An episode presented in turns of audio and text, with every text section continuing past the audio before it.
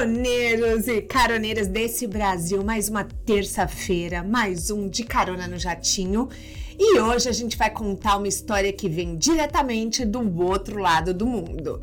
E conta com uma gatinha que tem um laço na cabeça, milhares de fãs ao redor do mundo e uma carinha que diz muito sem quase falar nada. É óbvio que eu tô falando da conhecidíssima Hello Kitty e da empresa japonesa Sanrio ou Sanrio, que tem uma história para lá de interessante com muitos personagens, vários anos de vida e até tretas. Preparem-se, preparem-se. Até tretas envolvendo demônios. Ai, não gosto nem de falar essa palavra. Guarda isso que eu volto já já nesse assunto. Por enquanto, Retorne a cadeira para a posição inicial, verifique se a mesinha à sua frente está devidamente presa e aperte os cintos, pois esse jatinho vai decolar.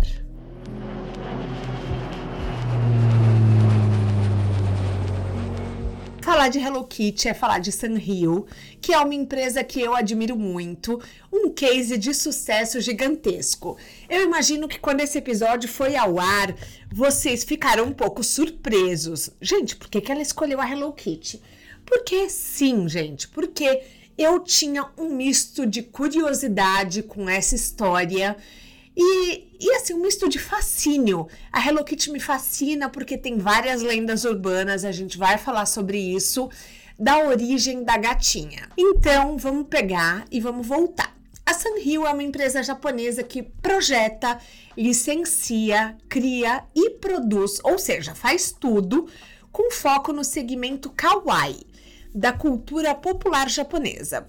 Essa palavra kawaii significa fofo em português, bem autoexplicativo, né? Os produtos incluem artigos de papelaria, material escolar, presentes, acessórios que são vendidos em todo o mundo, inclusive em lojas de varejo de marcas especializadas no Japão. Eles criaram inúmeros personagens, mas a mais conhecida, é claro, foi a Hello Kitty, que é a gatinha do desenho animado e uma das marcas de marketing mais bem-sucedidas do planeta. Antes da Sanrio ser o que a gente conhece hoje, em 1960, a empresa era uma papelaria. Gente, eu amei saber disso, eu amei, absolutamente amei. E se chamava Yamanashi Silk Center Co. O fundador Shintaro Tsuji levantou um milhão de ienes para lançar sua empresa. Agora vamos lá, uma pausa hoje em dia. Um milhão de ienes hoje equivale a mais ou menos 34 mil reais. Hoje em dia, a Sanrio é a décima maior empresa licenciadora de produtos do mundo, com vendas anuais de mais de 4 bilhões de dólares e negócios em mais de 100 países, incluindo o Brasil. Ou seja, gente, se a gente pensar em todo o retorno que dá, 34 mil reais de investimento não é nada. Não é nada. O Shintaro tinha planos ambiciosos para construir uma comunicação social empresarial e a base do pensamento dele era trabalhar em cima da cultura japonesa de dar presentes. Com isso, a empresa rapidinho passou a produzir o que eles chamam de omiyages, que são como eles chamam souvenirs, que são presentinho e lembrancinhas de viagem. Em 62, a empresa criou seu primeiro personagem, que não foi a Hello Kitty, gente. Você vê que nem sempre a gente começa vencendo, né? É importante falar disso porque o empreendedor sempre acha que vai dar a primeira cartada milionária e nem sempre é assim. Então eles criaram um moranguinho que é a Strawberry, que ela passou a decorar os seus produtos com ele. O Tsuji, fundador, ele sonhava em exportar as criações dele e o time da Sanrio faziam principalmente um foco nos Estados Unidos. E deu certo. O personagem foi um extra sucesso além do Japão e inspirou hits mundiais, por exemplo, The Beatles, Strawberry Fields Forever. Lembram dessa musiquinha do Beatles? Strawberry Fields Forever. Eu não sei cantar o ritmo, me deu branco. Então, assim, esse primeiro case de sucesso fez com que a empresa abrisse uma loja em São Francisco, na Califórnia, e botou o nome, é claro, de Strawberry Story, que é a, a loja do morango. A temática do morango também inspirou a empresa iniciar sua produção e publicação do próprio jornal chamado Strawberry Newspaper. Em 73, a empresa mudou o nome para Sunhill Company Limitada. E o que que significa Sunhill, gente? Eu não tinha ideia, eu achava que era alguma coisa japonesa, mas Sun significa santo em espanhol e rio significa rio em espanhol. Então o nome quer dizer o quê? Rio sagrado. A empresa conta que o fundador escolheu esse nome em homenagem a muitas civilizações que nasceram à beira dos rios. O slogan da companhia é Small Gift, Big Smile, ou seja, presente pequeno, sorriso grande. E se tornou uma grande marca da empresa. A Sanrio acredita que a missão é espalhar sorrisos e seus produtos destinados a levar alegria para quem recebe. E vamos combinar, né? Pelo visto, eles têm conseguido, porque os seus personagens têm sido cada vez mais adeptos no mundo inteiro. Em 74 surge quem? Quem? A estrelinha desse episódio que mudou o rumo de tudo. Literalmente a gatinha rosa e branca, um pouco inexpressiva, com um laço ou uma flor na orelha, apelidada de Hello Kitty. A nova personagem foi inicialmente voltada para crianças, especialmente nas idades de 5 a 6 anos, que ainda eram jovens demais para adotar brinquedos como Barbies ou outras bonecas desse tipo. No entanto, a Hello Kitty rapidamente se provou ser um sucesso muito além do seu público original. A Hello Kitty foi vendida em quase todos os produtos imagináveis e inimagináveis. Gente, lancheira, caneta, caderno, relógio, torradeira, sapato, roupa, camiseta, tudo de verdade. O primeiro produto que ela surgiu foi um porta-moedas. E até o final do ano passado, a Sanrio tinha colocado a personagem Hello Kitty em mais de 15 mil produtos. Achei pouco até esse número. Incluindo um complexo de condomínios construídos em celebração do 25º aniversário da Hello Kitty. Gente, prédio. Vocês imaginam morar num prédio da Hello Kitty? Ah, não. Para mim já é demais. Eu não moraria no prédio da Hello Kitty. Visitaria? Visitaria. Faria stories? Faria stories. A gatinha safadinha da Hello Kitty rapidamente se tornou um fenômeno, assim como Mickey Mouse no Japão. Com a Hello Kitty, a Sanrio começou a aumentar a mania japonesa por kawaii, que são os tais produtos fofinhos, e uma qualidade que por muito tempo foi um auto-marketing do próprio produto. As vendas da Sanrio cresceram sete vezes nos três primeiros anos da personagem, mas caíram com o tempo. Por volta dos anos 2000, a gatinha recuperou o brilho com estrelas de Hollywood que vestiam camisetas e usavam bolsas da Hello Kitty. Apesar de ter estado ausente nos últimos anos, a gata ainda é uma das personagens mais rentáveis do mundo. De acordo, choquem-se com esse número. Pelo site Estatista, até janeiro de 21, a personagem tinha gerado 84,5 bilhões, bi com B, bilhões de dólares de vendas no mundo todo desde a sua criação. Ela fica para trás apenas de quem? Pokémon, que gerou 100 bilhões de dólares e só. Por quê? Primeiro lugar, Pokémon. Segundo, Hello Kitty. Terceiro, Ursinho Puff. E quarto, Mickey Mouse. Ursinho Puff e Mickey Mouse empatados ambos com 80,3 bilhões de dólares. Quem achou que Mickey Mouse era maior que Hello Kitty? Eu, eu achei. Mas depois de dominar o Japão, a Sanrio também queria apresentar Hello Kitty mundialmente, especialmente nos Estados Unidos. Então, em 74, eles criaram uma filial no país que chamava Sanrio Communications Inc., que começou a produzir filmes de animação para o mercado norte-americano bem como passou a vender milhares de produtos da marca. Em 87, 87, gente, eu já era nascida. A empresa implantou uma filial no Brasil, a única da América Latina. Apesar de diversas filiais da empresa em inúmeros países, o sucesso mundial da Hello Kitty, a Sanrio fatura a maior parte do dinheiro, sabe onde? No Japão. 90% do rendimento da empresa vem do próprio país. Não é babado isso? Como que a gatinha se tornou tão popular no mundo inteiro, sendo 90% do seu faturamento no Japão? Eu fiquei chocada com essa informação. E sabendo que o Japão é babado forte, que os fãs são bem fiéis, a empresa resolveu investir mais ao criar o seu próprio parque de diversões. Gente, eu queria muito ter ido. Eu tô me perguntando até agora como que eu fui pro Japão em 2017 e não ouvi falar dessa maravilha. Hill Puroland nasceu em 1990 e é dedicado a Hello Kitty.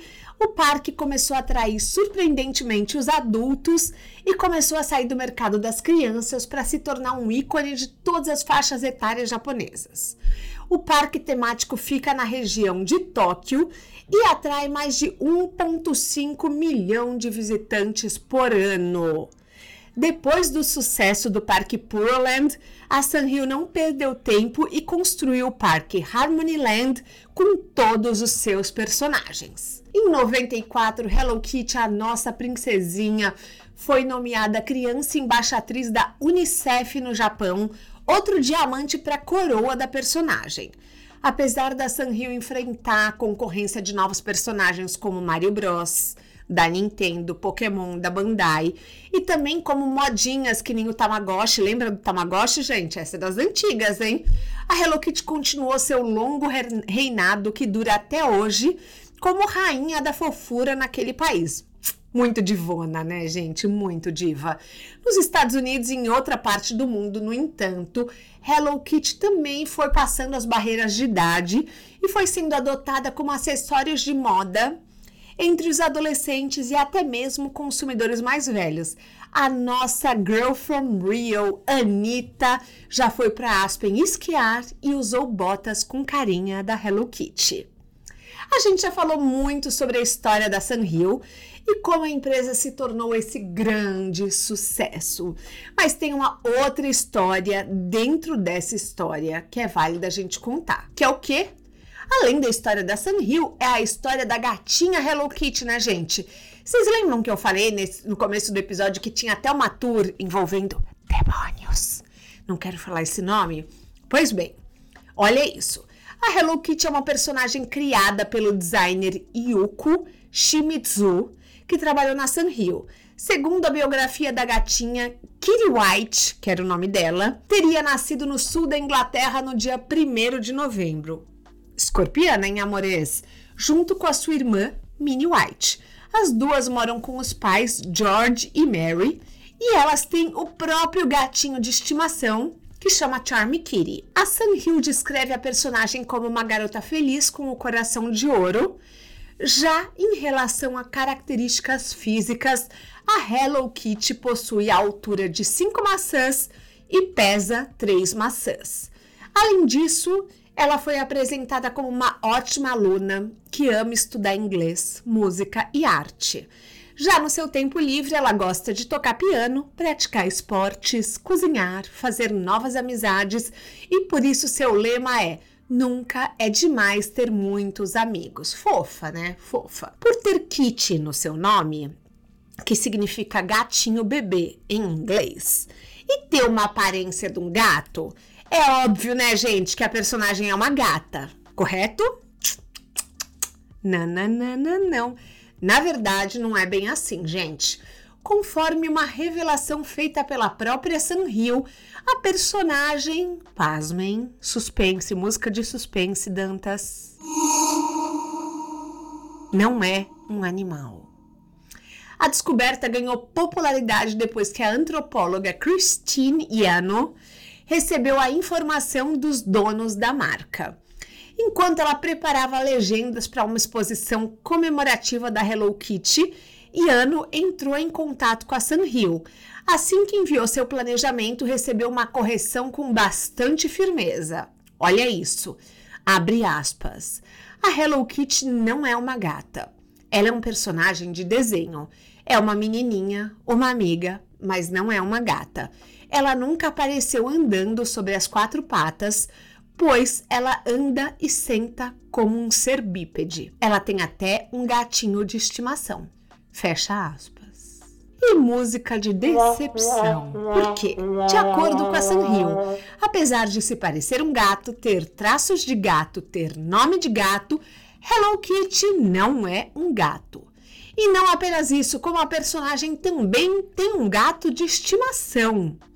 Ou seja, gente, ficou um pouco confuso? Ficou, mas é aquela coisa, a gente tem que respeitar, cada um é do jeito que é, né?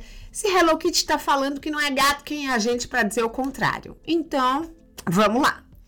Uma das peculiaridades da personagem é que ela não tem boca. Ainda que muita gente defende que é porque ela não precisa ter boca, já que ela fala com o coração, isso não é verdade, tá? A ideia é que a sua ausência de expressão permita todo tipo de sentimento para ser projetado na gatinha, ou melhor, ex-gatinha, já que a gente descobriu que não é gatinha, né? A designer da Hello Kitty, a Yuko, explicou que a personagem não está presa a nenhuma emoção específica. Sendo assim, uma pessoa pode projetar a felicidade ao ver a Kitty feliz e, ao mesmo tempo, pode projetar sua tristeza e ver isso na personagem. Comercialmente também ajuda a tornar a personagem mais viável. Isso porque você pode colocá-la em situações diferentes, permitindo uma série de sentimentos possíveis. Assim, ela acaba se tornando mais atrativa para os variados tipos de pessoas com diferentes personalidades. Achei Hello Kitty meio. Como que se fala aquela palavra? Meio isentona? Achei. Mas tudo bem, não vamos julgar. Vocês lembram da história que eu falei envolvendo demônio e Hello Kitty? Olha isso. Existe uma lenda urbana, uma teoria da conspiração, uma fanfic bem popular que eu, Thaís, já tinha ouvido, tá? Que diz que a gata ou menina Hello Kitty é fruto de um pacto com aquele que não deve ser nomeado. Sim, gente, de acordo com a lenda que ganhou a internet a partir de 2005, uma mãe chinesa teria feito um pacto para salvar a vida da sua filha. Na ocasião, a criança de 14 anos sofria com fase terminal de câncer na boca, um cenário bem pessimista.